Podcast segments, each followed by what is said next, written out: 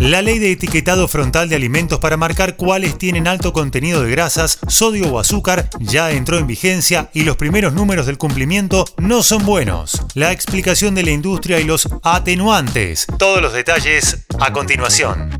Soy Fernando Bolán y esto es Economía al Día, el podcast de El Cronista, el medio líder en economía, finanzas y negocios de la Argentina. Seguinos en nuestro canal de Spotify y escuchanos todas las mañanas.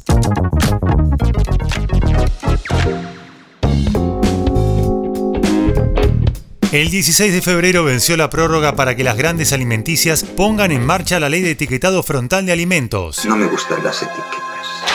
Pero en el toma y daca del gobierno con la industria, las normas se terminan escalonando. Días atrás, el lobby de los empresarios llevó, por ejemplo, a flexibilizar la reglamentación por las guarderías para espacios laborales que entra en vigencia el 23 de marzo. Y el etiquetado de alimentos no fue la excepción, con negociaciones individuales para sortear las generalidades de la ley. Ah, no quisiera cerrarles. ¿Podríamos llegar a un entendimiento?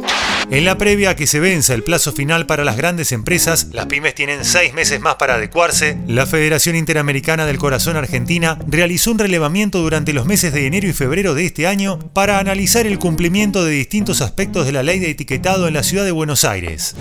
En total se identificaron 105 productos con sellos de advertencias y leyendas precautorias.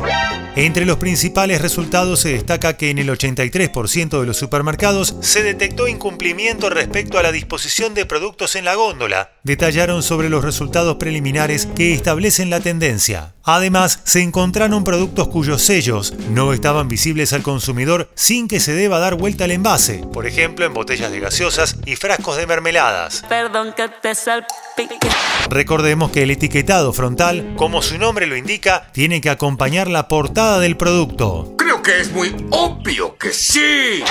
Por otra parte, en el 67% de los supermercados se encontraron promociones asociadas al precio, como 15% de descuento y 50% de descuento en la segunda unidad, en productos con sellos, lo cual también evidencia un incumplimiento a lo dispuesto en la ley. La coordinadora de Industrias de Productos Alimenticios, COPAL, aseguró ante la consulta del cronista que no es posible todavía determinar con exactitud las empresas que ya cuenten con la posibilidad de aplicar el etiquetado frontal, dado que cada empresa por su cuenta se encuentra gestionando esta transición. Si bien la ley ya entró en vigencia, desde Copal señalan las salvedades que negociaron las empresas que cuentan con distintos tiempos de adecuación. Por ejemplo, muchas de ellas han solicitado primero agotar cierto stock para luego sí aplicar el etiquetado frontal con sus nuevos productos. En un año habrá nuevos octógonos y recuadros de advertencia a menos que las empresas reformulen los productos y también tendrán restricciones para la publicidad para los envases con más de un sello. El impacto en el consumo.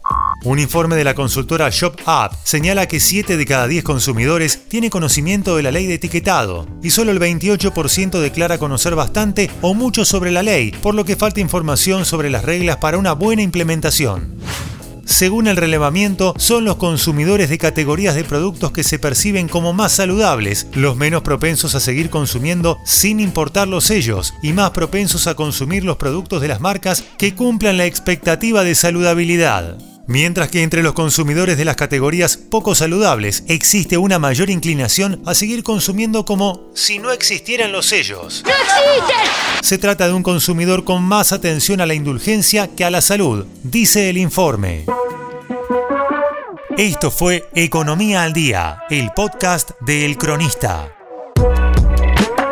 Seguinos en nuestro canal de Spotify y escuchanos todas las mañanas. Y si te gustó el podcast, podés recomendarlo. Texto Patricia Bali. Guión y coordinación periodística Sebastián de Toma. Producción SBP Consultora. Hasta la próxima.